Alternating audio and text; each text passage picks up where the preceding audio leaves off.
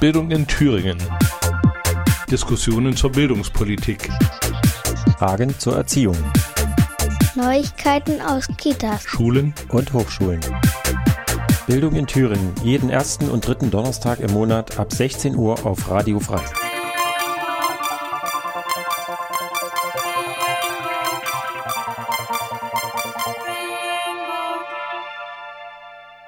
Herzlich willkommen bei Bildung in Thüringen. Wir begrüßen die Hörerinnen von Radio Frei in Erfurt und von offenen Kanal in Jena.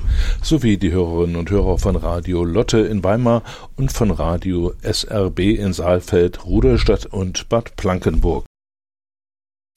Willkommen bei Bildung in Thüringen, der März-Ausgabe dieses Bildungsmagazins heute haben wir etwas Besonderes für euch. Wir wollen mal über die Landesgrenzen drüber schauen. Deswegen äh, ist Bildung in Thüringen eigentlich heute ein irreführender Begriff. Es müsste eigentlich heißen Bildung in Baden-Württemberg.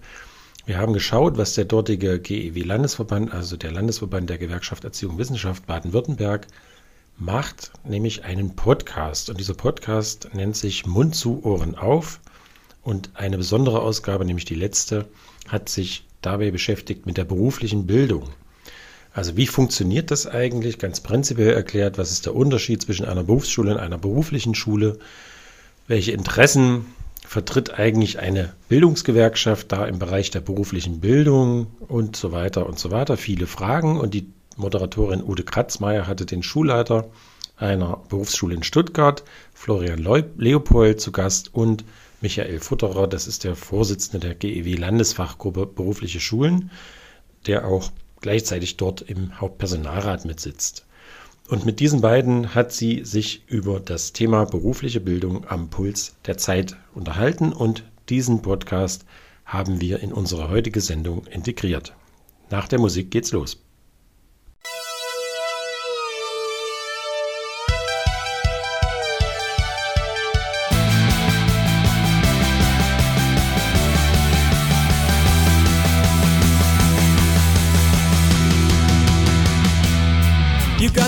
Me tonight.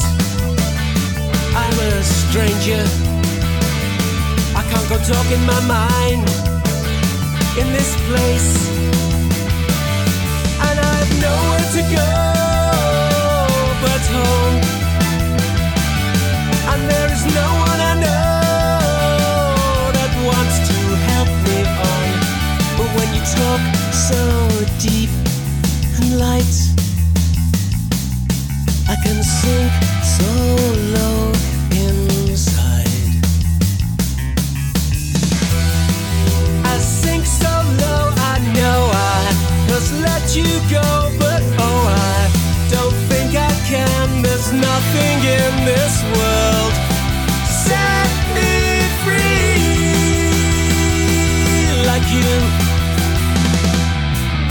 something to say but it's nothing. I was just losing my way, hey, in my life. And I had something to give, but I sold it. And I had someone to share it with, no reason to destroy. But when you fall to sleep so tight, I can sink so deep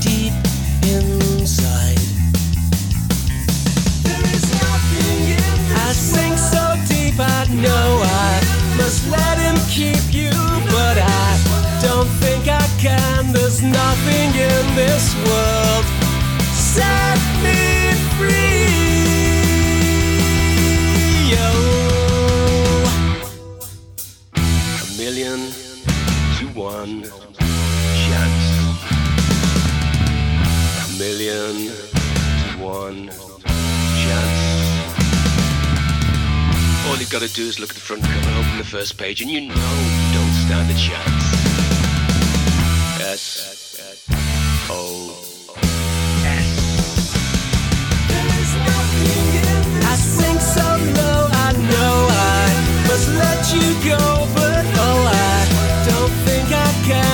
Nothing in this world set me free.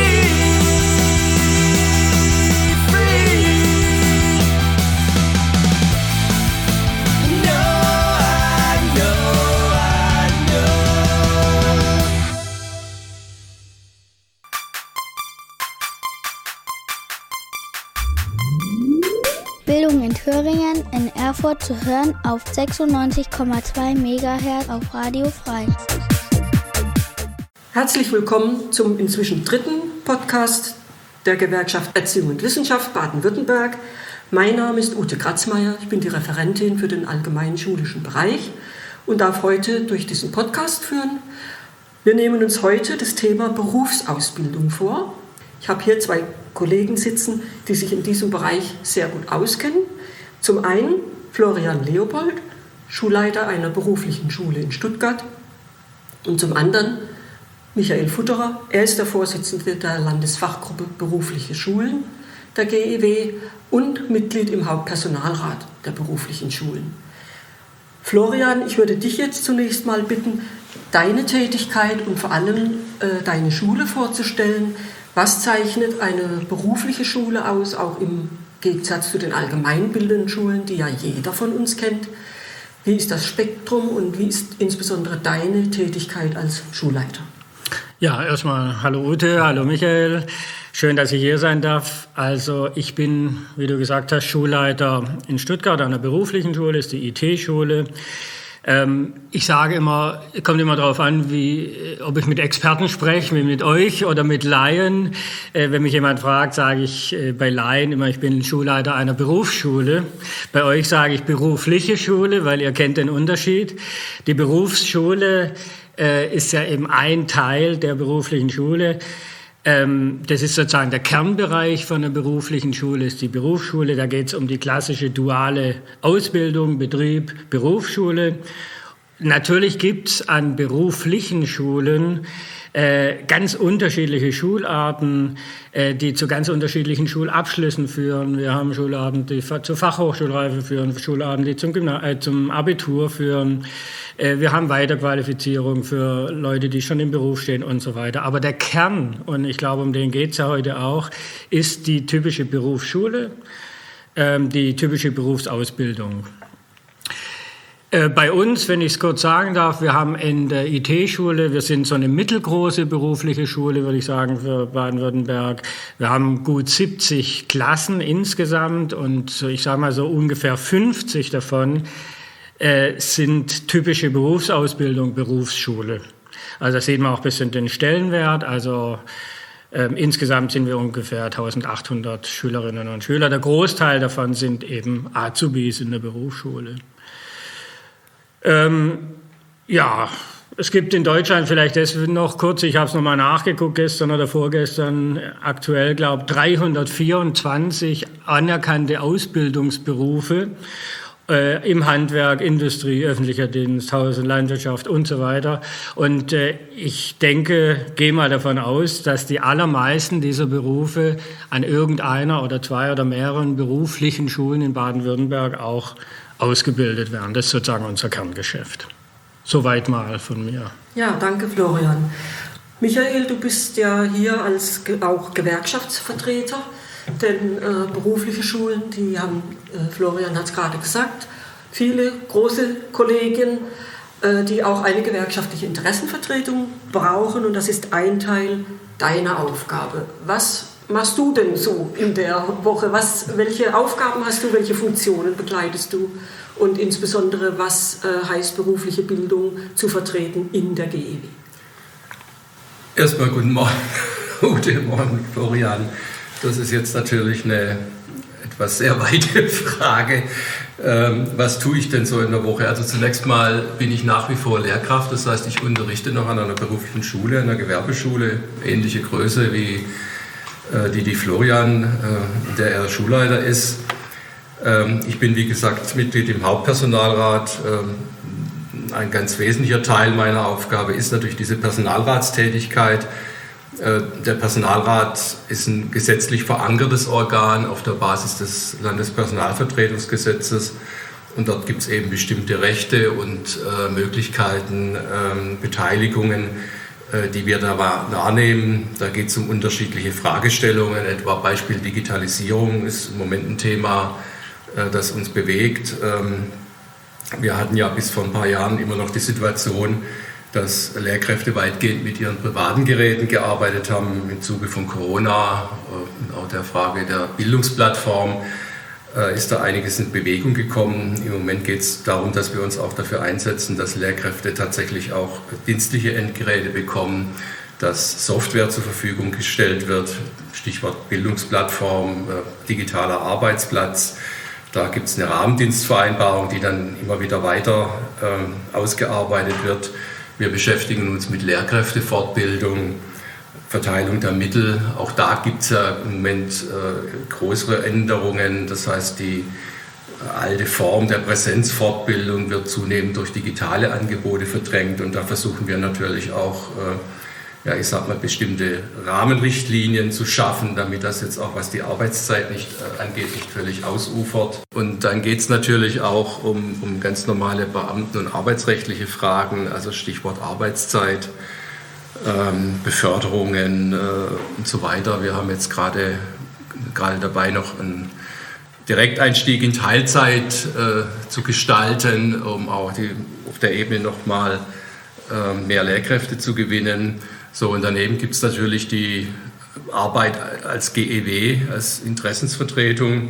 Das ist natürlich auf der einen Seite, äh, ja, ich sag mal, klassische Lobbyarbeit.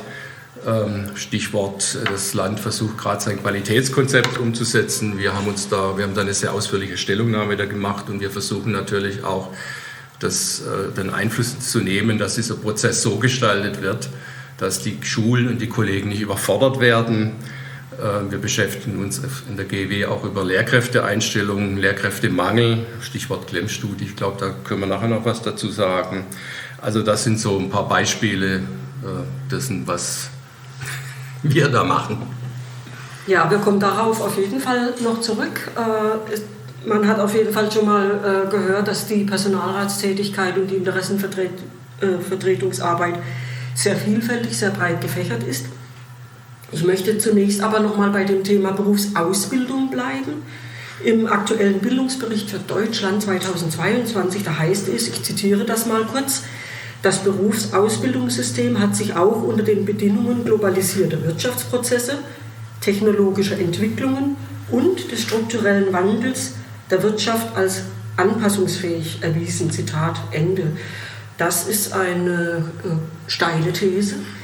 Äh, und Florian, ich würde dich jetzt fragen, dieser Wandel des Berufsausbildungssystems, wie er hier ja positiv bewertet wird, äh, kannst du das bestätigen und vielleicht auch mal an einem Beispiel zeigen, wie sich so ein Wandel dann auf Ebene der beruflichen Schule, deiner Schule vollzieht? Also ich aus, aus Sicht der Schulen, äh, aus Sicht der Praxis, ich kann das zu 100 Prozent bestätigen. Ähm, also ich, das liegt ja quasi in der DNA von beruflichen Schulen, äh, quasi am, am, an der Spitze der Bewegung zu sein. Ja? Also wir, äh, wir haben es zu tun ja mit der echten Wirtschaft die ganze Zeit. Also wir haben ja duale Ausbildungspartner. Ich habe äh, drei, 400, 450 duale Partner, ganz große Weltkonzerne und ganz kleine Läden. Äh, die natürlich aber jeden Tag sozusagen äh, gucken, dass sie innovativ sind und äh, am Markt bleiben. Und, und die Leute bilden wir ja aus. Das heißt, da gibt es einen ganz engen Kontakt.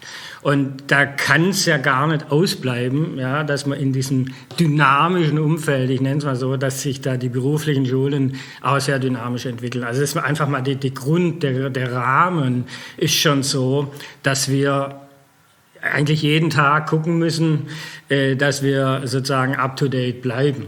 Das, das, das geht nicht anders. Ja. Und dann gibt es natürlich eine Fülle von Beispielen aus meiner Sicht, ähm, an dem man das sieht, also nur stichwortartig. Ich denke, wenn man die, die Lehrpläne, die Bildungspläne anguckt und auch die Entwicklung der Bildungspläne, ich glaube, wir kommen vielleicht nochmal drauf, neue Ausbildungsordnungen oder neu geordnete Ausbildungsordnungen, also äh, aktualisierte Berufe, äh, das passiert natürlich regelmäßig. Und wenn so ein Lehrplan aktualisiert wird beispielsweise, dann sitzen ja auch Wirtschaftsvertreter mit am Tisch. Und das ist natürlich ein Riesenunterschied, gehe ich mal davon aus, zur allgemeinbildenden Schule, Realschule, Gymnasium, Gemeinschaftsschule, äh, wenn da ein Lehrplan entsteht. Bei uns, sage ich mal, da sitzen die mit am Tisch, die Wirtschaft. Und die sind natürlich, die haben im Blick, dass diese Lehrpläne, die Ausbildungspläne drei, vier, fünf, sechs oder zehn Jahre laufen müssen. Ähm, insofern, äh, wie gesagt, dynamisches Umfeld, dynamische Partner. Und dann gibt es natürlich auch ganz konkrete, ich, wie gesagt, ich könnte jetzt viele Dinge aufzählen. Ja, wir haben Lernfabriken beispielsweise an den beruflichen Schulen, da kann der Michael vielleicht auch was dazu sagen. Wir haben jetzt keine an meiner Schule, aber viele Schulen haben sie in Baden-Württemberg. Da holt man wirklich die betriebliche Praxis in die Schule rein. Ähm, wir haben Lernortkooperationen mit den Betrieben, da entstehen zum Teil Projekte in der Berufsschule, im Betrieb gleichzeitig. Ähm, dann, was besonders wichtig ist, vielleicht als letzter Punkt noch, der mir dazu einfällt, die, es gibt ja auch neue Berufe. Es werden auch immer wieder neue Berufe entwickelt. Ähm, und äh, es gibt zum Beispiel, aber ich muss ich auch aus nachschauen, ja, aber es gibt eine Fachkraft für Kreislauf- und Abfallwirtschaft zum Beispiel neu, logisch, das ganze Recycling-Thema. Es gibt eine Fachkraft für digitale Medien, es gibt Kaufleute für E-Commerce jetzt seit ein paar Jahren und so weiter. Schon an den Bezeichnungen der Berufe sieht man ja, äh, dass die berufliche Ausbildung sozusagen am, am, wie sagt man da, am Zahn der Zeit, nicht? Am, äh, also, am, Puls. am Puls der Zeit, am Puls der Zeit äh, sich befindet und befinden muss. Ja, ich möchte dazu noch mal eine Nachfrage stellen. Im allgemeinbildenden Bereich ist es ja so, jetzt grob gesagt, dass alle zehn Jahre der gesamte Bildungsplan einer Schulart überarbeitet wird. Das geht ja in, äh, in den beruflichen Schulen so nicht, weil frage ich jetzt, weil ja die unterschiedlichen Ausbildungsgänge auch unterschiedliche äh, Entwicklungen nehmen, vermute ich jetzt mal. Es gibt vielleicht das Berufsbild Industriekaufleute, das vielleicht etwas beständiger ist als zum Beispiel ein Informatiker oder eine informatische Ausbildung. Äh, heißt das in den beruflichen Schulen, dass dann die Bildungs- und Ausbildungspläne individuell weiterentwickelt werden oder gibt es da auch so eine große Zäsur? Also da kann der Michael wahrscheinlich noch genauer sagen, äh, aber vielleicht aus meiner Sicht ist es ist schon so, es gibt natürlich Ausbildungspläne, Bildungspläne, die genauso, sage ich mal, wie bei den allgemeinbildenden Schulen auch auf Jahre beschlossen werden. Auf Bundesebene funktioniert das ja beim beruflichen Bereich. Das sind Prozesse, da sind, sind die Landesregierung, Bundesregierung beteiligt, da sind die Sozialpartner beteiligt und so. Das heißt, es gibt schon auch sage ich mal, alle paar Jahre neue Bildungspläne. Aber gerade weil du es gesagt hast, der IT-Bereich, den ich ja auch relativ gut kenne, ähm, da hat man tatsächlich nach, das darf man gar nicht laut sagen, nach ungefähr 20 Jahren sozusagen jetzt eine Neuordnung gemacht der Ausbildungspläne. Das heißt aber natürlich nicht, dass wir 20 Jahre lang das gleiche ausgebildet haben, sondern natürlich im Gegenteil. Äh, man muss das natürlich interpretieren, man muss das jedes Jahr wieder neu justieren. Und was ich sehe, es gibt jetzt zunehmend diese Lernfeld, sogenannte Lernfeld, Ausbildung, also Ausbildung im Lernfeld, auch die Bildungspläne im Lernfeld. Das heißt, ähm, die sind relativ offen formuliert. Also ich glaube, dass die offener formuliert sind, wie, sage ich mal, im Gymnasium, Lehrplan Klasse 8, Geschichte oder so, ja, Französische Revolution ist wahrscheinlich etwas genauer formuliert. Unsere Bildungspläne sind relativ offen. Das heißt, in dieser Offenheit, das ist Aufgabe, Chance, aber auch Herausforderung für alle Beteiligte, immer wieder natürlich die Inhalte anzupassen. In der IT gibt es Inhalte heute, die wir ausbilden, die es vor 10 oder 15 Jahren gar nicht gab. Die gab es vielleicht, aber da keiner darüber gesprochen. Heute unterrichten wir die und bilden die aus. Künstliche Intelligenz, äh, Cloud Computing und so weiter. Solche Dinge, die stehen vielleicht gar nicht in dem Lehrplan drin, im neuen Jahr, im alten nicht. Wir haben es aber natürlich trotzdem ausgebildet. Also so kommt diese Flexibilität aus der Praxis zustande. Ja, ich will es vielleicht ein bisschen ergänzen. Ähm, also zunächst mal muss man sich, glaube ich, klar machen, dass es einen grundsätzlichen Unterschied zwischen Berufsausbildung und Schule gibt, allgemeinbildender Schule. Äh, wir haben bei uns eine duale Ausbildung, das heißt, äh, wir haben zwei Partner im Boot. Das ist einmal äh, der Betrieb und der andere Partner ist die berufliche Schule, wobei man sich da nichts vormachen darf. Der entscheidende Partner ist zunächst mal der Betrieb. Und das bedeutet, dass die Schüler auch am Ende ihrer Ausbildung eigentlich zwei Prüfungen machen, nämlich einmal eine Kammerprüfung, das ist die Berufsabschlussprüfung, die verantwortet die Kammer, und dann die Berufsschulabschlussprüfung, die eigentlich dann in die Verantwortung des Kultusministeriums fällt. Das hat dann auch Auswirkungen auf ähm, das, was du jetzt äh, Bildungspläne genannt hast, Also die Ausbildungsrahmenverordnungen und Rahmenpläne entstehen nicht im Kultusministerium, sondern äh, die entstehen auf Bundesebene. Das ist ein Prozess, da sind zunächst mal die Sozialpartner daran beteiligt, also die äh, entsprechenden Arbeitgeber, aber auch die, der DGB, die Gewerkschaften. Äh, die setzen diesen Prozess in Gang. Insoweit ist der auch relativ dynamisch, weil spätestens, wenn dort der Druck da ist, was zu verändern, kommt so ein Prozess in Gang und dann wird das über das Berufsbildungsminister, äh, Berufsbildungsinstitut und über äh, das Wirtschaftsministerium dann weiter ausgearbeitet und im Prinzip die Bildungspläne der Schulen, der beruflichen Schulen folgen eigentlich den Ausbildungsordnungen. So, und tatsächlich werden pro Jahr, ich weiß nicht, ein Dutzend, zwei Dutzend dieser äh, Ausbildungsordnungen äh, erneuert, überarbeitet. Es gibt dann auch manchmal neue äh, Berufsbilder, E-Commerce, das, das fiel schon mal. Also das ist der Prozess. Also insoweit, ähm, ja, äh, ist das tatsächlich relativ dynamisch und verändert sich auch. Ja, ihr beschreibt die Dynamik, auch die Modernität und die Wandlungsfähigkeit des Berufsausbildungssystems. Ich habe hier eine Grafik vor mir liegen, die zeigt, dass äh, die Anzahl der BewerberInnen äh, zur Anzahl der Ausbildungsplätze immer weiter auseinanderklafft. Man hört es ja auch, also als ich äh, 1980 in die Lehre gegangen bin, da war man froh, wenn man einen Ausbildungsplatz ergattert hatte und hat im Grunde genommen, was man halt äh, kriegen konnte. Heute ist die Situation genau umgedreht. Viele Ausbildungsplätze können nicht, äh, ja, können nicht besetzt werden. Äh, und das, obwohl, äh, Florian, du hast es ja auch beschrieben, es sehr moderne, sehr anspruchsvolle, sehr interessante Ausbildungsberufe gibt, die durchaus auch äh, mit einem Studium konkurrieren können, würde ich jetzt nach deiner Beschreibung mal sagen. Absolut, ja. Zunächst äh, mal meine Frage, nicht besetzte Ausbildungsplätze, Schwierigkeiten am Ausbildungsmarkt. Wie wirkt sich das eigentlich erstmal auf die beruflichen Schulen aus? Äh, bleiben bei euch dann Klassen leer oder, äh, wie, wie, äh, oder spürt ihr das eher gar nicht? Oder wie, wie ist das in der Praxis, diese Schere? Es ist so unterschiedlich, wie es in der Praxis eben auch ist. Also es gibt äh, generell ist es ein großes Problem momentan. Wir haben ja mit der IHK, also mit, der, mit den Industrievertretern zu tun und, Vertreterinnen und mit Handwerk als, als Haupt äh, sozusagen Ansprechpartner für die berufliche Ausbildung. Und ähm, die in letzter Zeit sozusagen, es gab so eine Corona-Delle, was, diese, was sozusagen duale Ausbildung angeht. Das heißt, es wird weniger ausgebildet, es gibt weniger Bewerbungen, die Leute haben Schwierigkeiten, die, die äh, Azubis zu finden, wie du gesagt hast. Es ist aber hoch unterschiedlich. Es gibt Bereiche, die boomen, wie die IT. Ähm, es gibt aber auch Bereiche, die tun sich schwer oder finden, finden kaum mehr Leute. Zum Teil im Handwerk, zum Teil äh, Pflege ist schwierig, äh, Gastro, äh, Dienstleistungen. Ja. Also da gibt es auch ganze Bereiche, wo es wirklich massiv zurückgeht geht. Das hat natürlich erstmal Auswirkungen auf den Arbeitsmarkt, auf äh, Fachkräftemangel und so weiter und hat natürlich auch Auswirkungen auf die Schulen, auf die beruflichen und auf die Berufsschulen, die das anbieten, ist auch klar.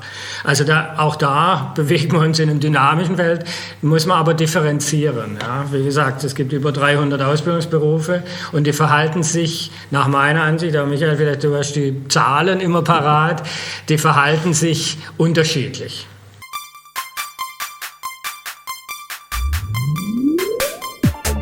Bildung in Thüringen. Diskussionen zur Bildungspolitik. Fragen zur Erziehung. Neuigkeiten aus Kitas. Schulen und Hochschulen.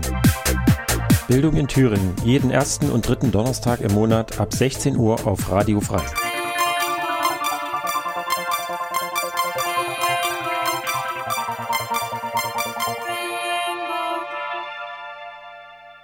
Ja, Michael, bevor du dann äh, gleich anschließt an Florian, möchte ich eine Frage einschieben. Äh, diese Lücke in der Nachfrage nach Ausbildungsplätzen äh, steht ja zum einen, die Attraktivität der Berufe geht aus dem hervor, was du eben geschildert hast. Florian ist ein Problem für bestimmte Ausbildungen, aber auch die Konkurrenz zu einem Studium. Das hört man ja auch immer. Vor vielen Jahren hat ja Julian Niederrümeling den Akademiker Zwang oder wie hieß das, die äh, Akademiker waren, genau. Akademisierungswahn ausgerufen äh, und damit Werbung für die berufliche Bildung gemacht, was sicher ein gutes Anliegen ist. Aber äh, man muss dann doch überlegen, wie man die Gleichwertigkeit beruflicher Bildung und eines Studiums tatsächlich herstellt.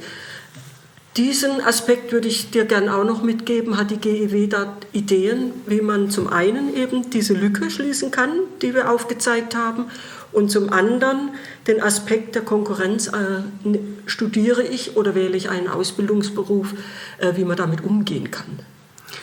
Naja, also dieses Zitat vom Akademisierungswahn ist ja nun schon ein paar Jahre alt und ich glaube eigentlich mittlerweile, dass das äh, die Realität bestenfalls noch zum Teil abbildet.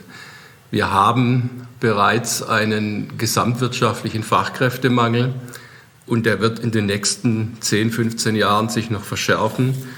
Äh, und der ist primär demografisch bedingt. Das heißt, wir werden in etwa zehn Jahren die Situation haben, dass auf zehn Personen, die in dem Alter sind, in dem Sinne in Ruhestand gehen, äh, etwa fünf Personen kommen, die in dem Alter sind, die ins Berufsleben einsteigen. Ähm, damit muss man sich auseinandersetzen äh, und das betrifft im Moment oder das wird alle Bereiche betreffen. Das betrifft die berufliche Ausbildung, das betrifft aber auch die akademischen Berufe. Wir merken das ja mittlerweile an den beruflichen Schulen schon selber. Uns gehen ja nicht, uns, wir haben ja nicht nur sinkende Schülerzahlen im, im Ausbildungsbereich, wir haben auch massive Probleme, Lehrkräfte, also akademische Ausgebildete zu, äh, zu finden. Und äh, der ähm, Beruf, also das Bereich Informatik boomt natürlich. Aber das führt jetzt nicht dazu, dass wir äh, Lehrkräfte finden in dem Bereich. Da kann der Florian sicher was noch dazu sagen, äh, weil die Konkurrenz der freien Wirtschaft einfach massiv ist. Äh, mit dem muss man sich, wie gesagt, auseinandersetzen. Ähm, und ähm, die Diskussion läuft ja auch gerade. Also es gibt einmal natürlich die These, wir brauchen Einwanderung. Klar, das ist eine Möglichkeit, aber wenn die BA oder die Bundesregierung dann von der Einwanderung spricht, dann meint die halt tatsächlich mehrere hunderttausend gut ausgebildete Fachkräfte, also Ingenieure, ähm, Ärzte, Facharbeiter, Pfleger. Ob man die gewinnen kann, da bin ich ehrlich gesagt ein bisschen skeptisch. Äh, die Diskussion zeigt, dass viele dieser Menschen eher einen Bogen um Deutschland machen und in andere Länder gehen. Es gibt zweitens die Diskussion, dass man eben die Vereinbarkeit von Familie und Beruf äh, verbessert und dann auch mehr Frauen die Arbeitstätigkeit erlaubt. Aber auch da bin ich ehrlich gesagt skeptisch, weil ähm, gerade der Beruf der Erzieherin im Moment auch ein Mangelberuf ist. Wir bräuchten eigentlich doppelt so viele Erzieherinnen, wie im Moment tatsächlich ausgebildet werden. Und wir haben in den letzten Jahren schon fast verdoppelt in den letzten 15 Jahren. Und dann wird man natürlich noch mal reinschauen müssen, wo bestimmte äh, Reserven da sind, äh, auf die man zurückgreifen kann. Und da ist eine Debatte natürlich äh, die Frage der Berufsorientierung, die man dann wirklich in den allgemeinbildenden Schulen stärken muss. Ähm, ich hatte jetzt im Sommer ähm, die Zahlen aus Heilbronn gesehen von der BA. Die hatten zweieinhalbtausend Bewerber, davon kamen 60 Prozent aus einer beruflichen Schule, nur noch 34 Prozent aus einer allgemeinbildenden Schule. Das heißt, dass der Übergang aus der allgemeinbildenden Schule, der direkte Übergang in die Berufsausbildung immer weniger funktioniert und dass viele Schüler natürlich äh, oder Jugendliche dann auch entweder im allgemeinbildenden Schulsystem verbleiben oder vor allem auch zu uns kommen. Also der Übergang liegt etwa bei 30 Prozent noch, äh, der überhaupt direkt in die Berufsausbildung geht. Und da kann man dann schon mal äh, die Frage stellen, wie sinnvoll das ist oder ob da auch in den beruflichen Schulen vielleicht an der einen oder anderen Stelle nicht die falschen Anreize gesetzt werden. Also Stichwort Übergangssystem. Natürlich gibt es Jugendliche, die noch nicht, ich sage mal dieses böse Wort, äh, ausbildungsreif sind, die vielleicht noch ein Jahr irgendwo brauchen. Aber die Frage ist, ob das in dem Ausmaß wirklich nötig, äh, nötig oder sinnvoll ist. Und die Frage ist, ob man nicht dann lieber sich überlegt, wie ich diese Jugendlichen in die Berufsausbildung integriere und sie in der Berufsausbildung so fördere, dass sie tatsächlich zum Abschluss kommen. Die zweite Sache ist natürlich auch dieses Thema Akademisierung. Ich meine, wenn man mal ehrlich ist, äh, so eine Realschule versteht sich, glaube ich, heute primär als äh, Sekundarstufe 1 eines beruflichen Gymnasiums. Auch da kann man mal die Frage aufwerfen, wirklich wie sinnvoll das ist, äh, ob da nicht andere Schwerpunkte und Prioritäten gesetzt werden müssen. Und der letzte Punkt, der sicher dann irgendwann mal diskutiert werden muss, ist, wenn diese Verlagerung Richtung Hochschulreife, Studium so weitergeht, dann wird man vielleicht auch mal drüber nachdenken müssen, ob an der einen oder anderen Stelle eine Berufsausbildung nicht tatsächlich auch akademisiert wird. Also gerade Stichwort Erzieherinnenausbildung. Äh, ich glaube, also wir bräuchten tatsächlich doppelt so viele Erzieherinnen schon ab jetzt, äh, um die Bedarfe überhaupt zu decken. Ich glaube ehrlich gesagt nicht, dass man die über den klassischen Weg erreichen wird. Da wird man sich wirklich überlegen müssen, ob es nicht sinnvoller ist, die kindheitspädagogische Studiengänge auszubauen und äh, eher darauf zu setzen und um auch Abiturienten zu gewinnen, als immer nur zu versuchen, jetzt tatsächlich nach unten äh, zu öffnen. Wenn ich da noch ergänzen darf, oder, also das ist schon ein riesen, riesen Thema, was, was ihr gerade angesprochen habt. Michael hat ja das ausgeführt. Ähm, mit dem, letztlich ist es ja Fachkräftemangel, der da auf uns zurollt. Und jeder von euch äh, äh, und ich auch, auch jetzt in den vergangenen zwei, drei Wochen, wenn man versucht hat, einen Elektriker zu bekommen oder jemand, der Sanitär oder sowas daheim macht, da weiß man, wie schwierig das ist. Die kommen nämlich nicht wegen Kleinigkeiten, ja ähm, weil die einfach total, die Auftragsbücher sind voll, die können das nicht ableisten, denen fehlen Leute hinten und vorne. Das ist ein Riesenproblem für, für unsere Volkswirtschaft auch. Das muss man eindeutig sehen. Ähm, ich glaube auch ein wichtiges Thema, Michael, du hast angedeutet, das Thema Berufsorientierung in den allgemeinbildenden Schulen. Da wird viel gemacht, da werden jetzt auch wieder Schwerpunkte gesetzt. Ich glaube, das ist wichtig, dass jede Realschülerin, jeder Realschüler, aber auch jede Gymnasiastin und jeder Gymnasiast mal irgendwie halbwegs realistischen Kontakt mal mit der Arbeitswelt gehabt hat in Form von Praktika, in Form, wir, wir holen die zum Beispiel auch an unsere Schule. Ja, also in Stuttgart gibt es jetzt so ein Modellprojekt nächstes Jahr, der Berufe-Casting nennt sich das, äh, wo wir sozusagen, äh, sozusagen anbieten, dass Schülerinnen vom Allgemeinen, von allgemeinbildenden Schulen zu uns kommen können und einfach mal eine Berufsschule auch von innen sehen, um auch die Hürde einfach niedriger zu legen. Eins will ich auch noch sagen, es geht natürlich auch, um die Attraktivität. Ähm, ich will jetzt hier kein Bashing betreiben, überhaupt nicht. Also ich, ich stehe hinten und vorne mit 150 Prozent für die duale Ausbildung. Äh, ich habe in den letzten Tagen, gerade ging so durch die sozialen Medien, so ein Beispiel von einem Dachdecker-Azubi, vielleicht hat es jemand gehört, ähm, der so ganz aufgelöst war, weil irgendwie der Meister mit dem Hammer nach ihm geworfen hat, weil er was falsch gemacht hat.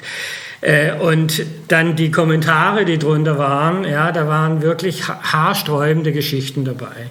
Und ich meine, das gehört auch zur Wahrheit. Wir müssen das auch, das muss auch attraktiv sein für die jungen Leute. Und ich finde, man muss sich ehrlich fragen, empfehle ich meinem Sohn, empfehle ich meiner Tochter eher ein Studium, oder eher eine duale Ausbildung, dann müssen die Bedingungen stimmen.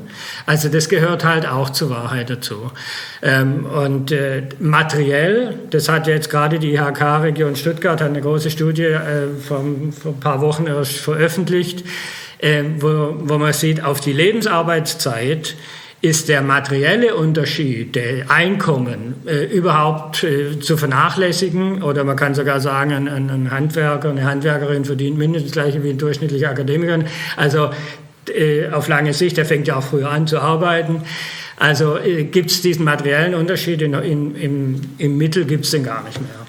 Insofern, das ist nicht so das, das ähm, Argument. Aber wir, ich glaube, wir müssen an allen Schräubchen drehen, die es gibt, um das duale System zu stabilisieren und, und, und, und wieder hochzufahren ein Stück weit. Ja. ja, das Übergangssystem hattest du ja angesprochen. Michael, vielleicht kannst du noch mal ganz kurz erklären, was das bedeutet. Das äh, ist vielleicht nicht jedem geläufig, was jetzt genau Übergangssystem heißt.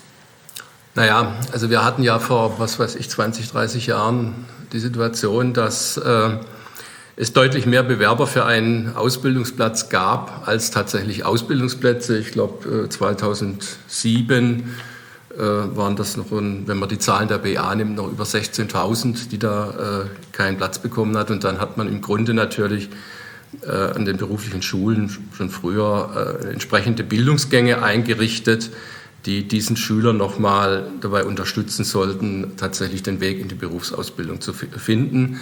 Das wird gerade auch äh, überarbeitet. Das ist so ein Prozess, den wir mit äh, gestaltet, als GEW mitgestaltet und mit, mit begleitet haben, mit der Einführung des AV Dual. Das ist ein Bildungsgang, äh, gerade für diese, ich sag mal, schwächeren Schüler, äh, die eben dann tatsächlich äh, ja, auch zum Teil eben in der Woche im, im Betrieb sind, im Dauerpraktikum, um eben entsprechend auch die Erfahrung da am, im Betrieb zu finden, zu sehen und vor allem auch über, dies, über diesen Weg Kontakte zu Betrieben zu bekommen, die sie hinterher auch übernehmen. Und das ist eigentlich im Moment ein relativ erfolgreiches Modell.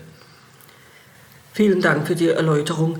Ja, ihr habt gerade den Fachkräftemangel angesprochen. Ich will das äh, äh nutzen äh, zum Übergehen auf ein letztes Themenfeld, nämlich den Fachkräftemangel im schulischen Bereich und insbesondere eben auch vielleicht Frage im beruflichen Schulwesen. Äh, die Klemm-Studie, die die GEW vor einigen Wochen veröffentlicht hat, hat ja einen eklatanten Lehrkräftemangel, insbesondere im allgemeinbildenden Bereich beleuchtet. Der berufliche Bereich wurde auch mit untersucht. Äh, wie stark, Michael, ist denn allgemein gesprochen der Lehrkräftemangel im beruflichen Schulwesen? Naja, das muss man jetzt ein bisschen differenziert betrachten. Es ist auch nicht ganz richtig, weil die Klemm-Studie eigentlich, äh, wenn man mal tatsächlich genau liest, ähm, das Ergebnis hatte, dass äh, von den 15.000 äh, Lehrkräften, also Personen, die bis 2035 fehlen, etwa 9.000 im Bereich der beruflichen Schulen sind. Also das ist sogar eher in dem Bereich. Wir haben natürlich traditionell ein großes Problem. Man muss dann halt auch mal vielleicht sehen, wo wir hergekommen sind. Mitte der 80er Jahre gab es an den beruflichen Schulen ein strukturelles Defizit von über 12 Prozent. Das heißt, äh, strukturelles Defizit bedeutet, es gibt die äh, entsprechenden Stundentafeln äh, für die einzelnen Bildungsgänge und von diesen äh, Stunden konnten etwa 12, 13 Prozent von vornherein gar nicht erteilt werden, weil die Stellen bzw. auch die Lehrkräfte nicht vorhanden waren. Äh, wir haben es jetzt geschafft, also 2010 waren wir noch bei etwa 5 Prozent. Wir haben es im Moment geschafft, irgendwo so bei einer, ich sag mal, roten Null zu landen, 0, minus 0, irgendwas. Äh, das hat sich also sicher deutlich verbessert. Ähm, das Problem ist aber, wir haben im Moment eher sagen wir mal, ein regionales und ein sektorales Problem. Äh, also Deutschlehrer, Geschichtslehrer findet man eigentlich noch eher aber es gibt vor allem die berufsbezogenen Fächer auch im Gewerbe, also Metalltechnik, Elektrotechnik, Informatik und so weiter, die wirklich absolute Mangelfächer sind, wo, man, wo wir also wirklich auch große Schwierigkeiten haben, tatsächlich äh, noch Bewerber zu finden. Bewerber finden, Florian. Es gibt ja äh, die, sage ich mal, normalen Lehramtsstudiengänge, auch für die beruflichen Schulen. Äh, und äh, es hat sich aber jetzt aus euren Beschreibungen gezeigt, dass zum Teil ja durchaus auch sehr spezifische Qualifikationen äh, erforderlich sind. Das Thema Quer- und Seiteneinsteiger wird jetzt auch für den allgemeinbildenden Schulbereich stark diskutiert, in manchen Bundesländern auch massiv umgesetzt. Für euch an den beruflichen Schulen ist das ja nichts Neues.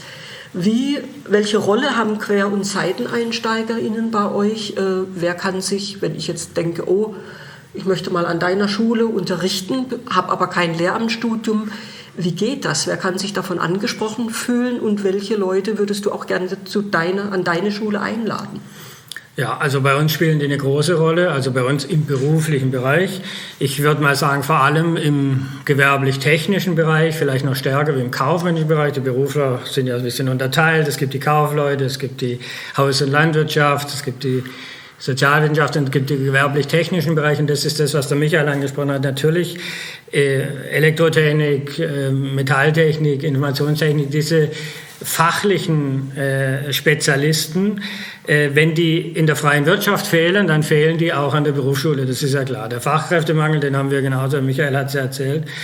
Und ähm, es läuft ganz grob so, es gibt immer so ein, so ein Raster und das sind bestimmte Mangelbereiche, zum Beispiel Informationstechnik oder Elektrotechnik, ähm, sind quasi freigegeben äh, für den Direkteinstieg. Das richtet sich in der Regel an Leute, die haben ein Hochschulstudium, ein abgeschlossenes Hochschulstudium und Berufserfahrung, einschlägiges Studium, zum Beispiel Elektrotechnik. Ja. Ähm, teilweise auch duale Studien, da muss man mal äh, schauen, also die Ausgangsvoraussetzungen, aber im Prinzip auf jeden Fall ein Hochschulstudium, Berufserfahrung und dann haben die die Möglichkeit des sogenannten Direkteinstiegs. Das heißt Direkteinstieg, weil die direkt einsteigen, relativ viel Unterricht gleich vom ersten Tag an machen.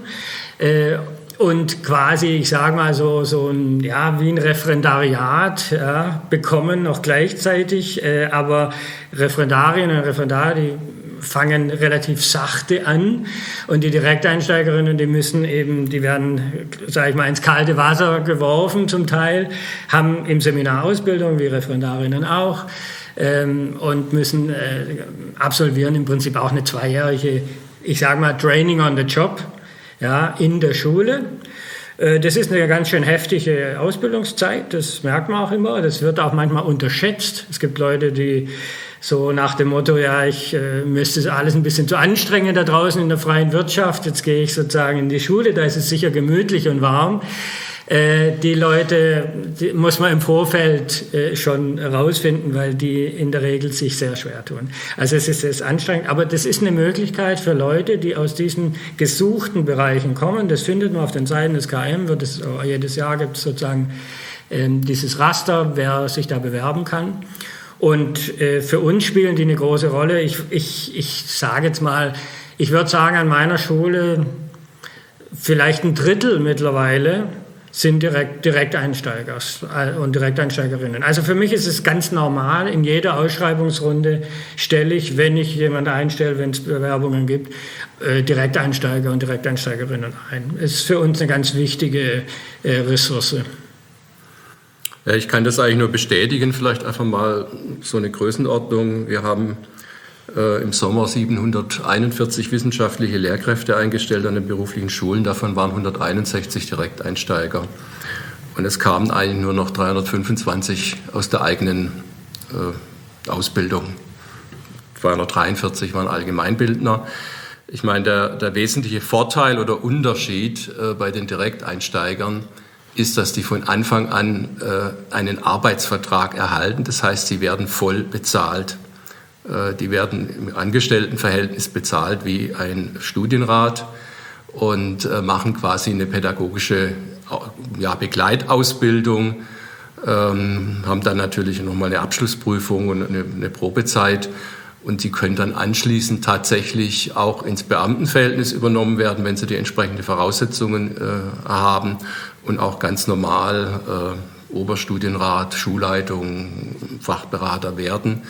Also ich glaube nicht, dass das System der beruflichen Schulen im Moment noch funktionieren würde ohne diese Direkteinsteiger. Das muss man ganz klar sehen. Inwieweit das jetzt auf den allgemeinbildenden Bereich übernommen werden kann, das muss man, glaube ich, sehen und genau diskutieren. Also wir haben natürlich auch bei allgemeinbildenden Fächern Direkteinstieg, also Mathe, Physik. Das ließe sich natürlich etwa im Gymnasium oder an anderen Sek 1 äh, durchaus nach oder auch ebenfalls organisieren. Ähm, die Grundvoraussetzung bei uns ist halt das Fachstudium und wie das dann im Sonderschulbereich oder im äh, Grundschulbereich gehen soll, da fehlt mir ein bisschen die Fantasie, aber das ist jetzt auch nicht unbedingt ein Thema, das ich jetzt äh, klären muss. Ähm, was schwierig werden würde, ist, wenn man tatsächlich so einen Schweizer Weg geht im allgemeinbildenden Bereich und dann quasi jeden nimmt und ohne, ohne zusätzliche Begleitausbildung. Ähm, da hätte ich dann schon gewisse Bedenken. Also die, die Fachausbildung ist bei uns Grundlage. Normalerweise erwartet man einen Master- oder Diplomstudiengang. Bei absoluten Mangelfächern geht auch mal ein Bachelor- oder Fachhochschulreife. Und wenn ich da noch was ergänzen darf, was für uns natürlich wichtig ist, wieder an der Schule, dass die Leute eine Berufserfahrung haben. Und da sind wir auch bei dem Punkt von vorhin, nicht? Wie, wie bleiben wir sozusagen up to date? Ja? Äh, auch dadurch, wenn ich natürlich Leute habe, die, die drei, vier, fünf Jahre gearbeitet haben, in der echten Wirtschaft draußen und vielleicht auch schon Team geführt haben. Die hatten zum Teil Personalverantwortung, Projekt- und Budgetverantwortung. Und die gehen dann in die Berufsschule, stehen vor den Azubis und äh, machen mit denen die Ausbildung. da kommt direkt sozusagen, kommt natürlich die praktische aktuelle Erfahrung in die Schule. Und deswegen sind die für uns auch so wichtig. Und das ist natürlich im Allgemeinen bei den allgemeinbildenden Schulen auch ein bisschen eine andere Anforderung. Ich habe heute Morgen, habe ich das gelesen, dass die Landesregierung äh, diese Lehrereinstellung jetzt eben auch auf allgemeine Schulen, sage ich mal, Seiteneinstieg, Quereinstieg, Direkteinstieg, wie man es nennen will, erleichtern will.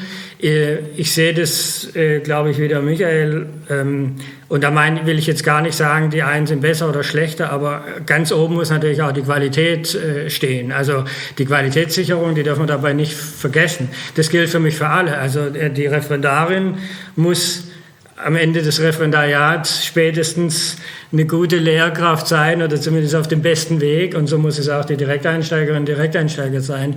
Also wir müssen, glaube ich, aufpassen, dass wir es nicht äh, ja, dass man die Wertigkeit auch des Lehrerinnen und Lehrerberufs, dass wir die nicht gefährden. Ja, also wie gesagt, ich will da jetzt keine Gruppe sagen, die sind besser oder schlechter. Aber das muss man bei allem, ich weiß nicht, wie das in der Schweiz läuft, aber so wie du angedeutet hast, ähm, ja, also wir müssen gucken, dass wir die Qualität offen halten. Wenn man das, wenn man das kann und mitdenkt, dann bin ich dafür. Vielleicht darf ich noch einen Gedanke sagen, in dem Zusammenhang wiederum aus, aus Sicht der Schulen. Ich bin, wir Berufler sind sehr dafür, ich weiß gar nicht, wie die GEW das sieht, quasi diese laufbahnrechtlichen Beschränkungen, ja, die es eben gibt. Äh, die ein bisschen zu lockern. Da sind wir tendenziell dafür, äh, weil wir haben natürlich, wir haben zum Teil Leute, die wir so über befristete Verträge oder Expertenvertrag mal einstellen und so. Und dann sieht man, die sind Top-Leute, fachlich top, unterrichten super, machen das äh, toll. Ja, und irgendwann stößt man dann aber an die Grenzen, weil man den Vertrag nicht verlängern kann, weil man den nicht sozusagen ins Beamtenverhältnis bekommt. Dann gibt es so Begriffe wie Erfüller und Nicht-Erfüller und dann erfüllen die eben die laufbahnrechtlichen Voraussetzungen nicht. Und da macht uns das Schwierigkeiten, weil wir hätten gute Leute, kriegen die aber sozusagen, wie man so sagt, nicht wirklich ins System rein, weil wir dann an so laufbahnrechtlichen Themen scheitern. Also wenn man öffnet für Direkt- und Seiten- und Quereinstieg, okay, aber ich wäre dafür, dann müsste man auch ein bisschen dieses Laufbahn Thema auch nochmal mit bedenken. Das wäre uns als Berufler ein wichtige, äh, wichtiges Anliegen.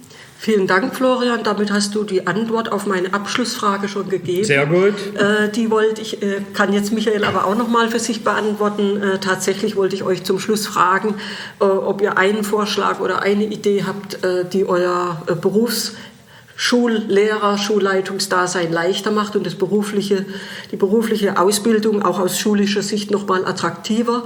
Du hast die Laufbahnen Vorschriften, das Laufbahnrecht jetzt angedeutet, Michael. Äh, was findest du, was, äh, ja, was zur Qualitätsverbesserung oder zur attraktiveren Ausbildung oder aus Sicht der GEW eben diesen Bereich deutlich verbessern würde und was jetzt auch direkt anstehen würde? Also diese laufbahnrechtlichen Fragen sind natürlich schon ein Thema. Ähm, wir sind auch dabei, ähm, dieses Thema Entfristungen anzugehen. Und das ist leider Gottes im Moment nur ein ganz kleiner Korridor. Es waren jetzt im Sommer zwölf äh, Entfristungen, die durchgeführt worden sind im beruflichen Bereich. Das könnten auch ein paar mehr sein. Das ist die eine Sache. Aber was wir immer mal wieder diskutiert haben, ist auch, dass man die Ausbildung etwas anders gestaltet. Also es gibt da die Idee, wenn ich es richtig weiß, ist das in München, wird das schon gemacht, äh, dass man das Masterstudium und das Referendariat miteinander verquickt oder verbindet und dann zumindest teilweise bezahlt, um diese äh, Lehrkräfte, die da ausgebildet werden, oder diese Personen, die da ausgebildet werden, auch frühzeitig binden zu können. Äh, weil wir haben schon ein Problem, gerade in diesen äh, berufsbezogenen Fächern, dann kommt halt die Wirtschaft vorbei in der Hochschule und wirbt uns die ab. Das ist ein Problem und das wäre eine Überlegung, die man gern vielleicht mal hätte eingehen wollen, aber da sperrt sich im Moment immer noch das Wissenschaftsministerium. Also wir haben gehört, es gibt noch einiges zu tun, was aber aus der heutigen Gesprächsrunde für mich klar geworden ist, eine berufliche Ausbildung ist attraktiv, kann und macht Spaß. Ich hoffe, dass vielleicht der eine oder die andere Zuhörerin jetzt auch Lust darauf bekommen hat, diesen Bereich vielleicht aus eigener Anschauung kennenzulernen. Ich danke euch beiden für eure Zeit und für eure Ausführungen und den Zuhörerinnen und Zuhörern danke ich für ihr Interesse. Bis zum nächsten Mal und ja, bis bald.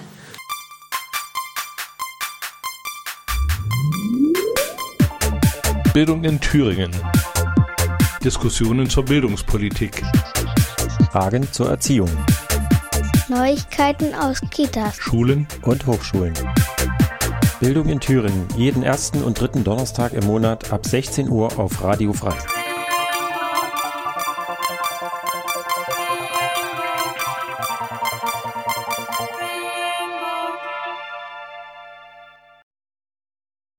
Und das war Bildung in Thüringen, die März-Ausgabe für euch, diesmal mit einem Gastpodcast aus Baden-Württemberg, in dem es um das Thema berufliche Bildung, Berufsschulen etc. ging. Die nächste Sendung dann Anfang April und da beschäftigen wir uns wieder mit einem Thüringer Thema, nämlich ganz konkret mit den Arbeitsbedingungen der Beschäftigten an Thüringer Schulen.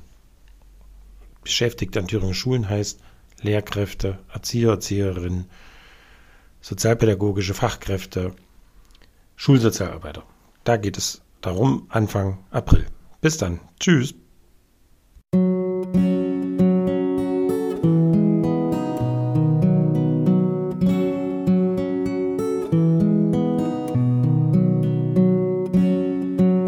In whirlpools I malinger, contemplating fate.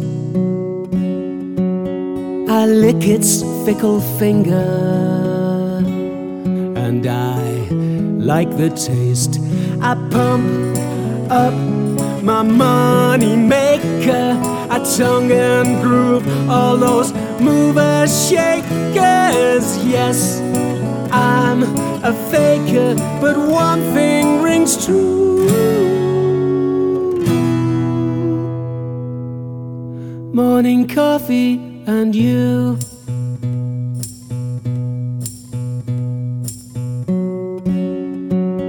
A glass and concrete coffin. Eight hours in a day. More meaningless than nothing. And then home again. So pump it up, all your money makers. Get tongue and groove in those movers, shakers. Guess I'm a faker, but what can I do?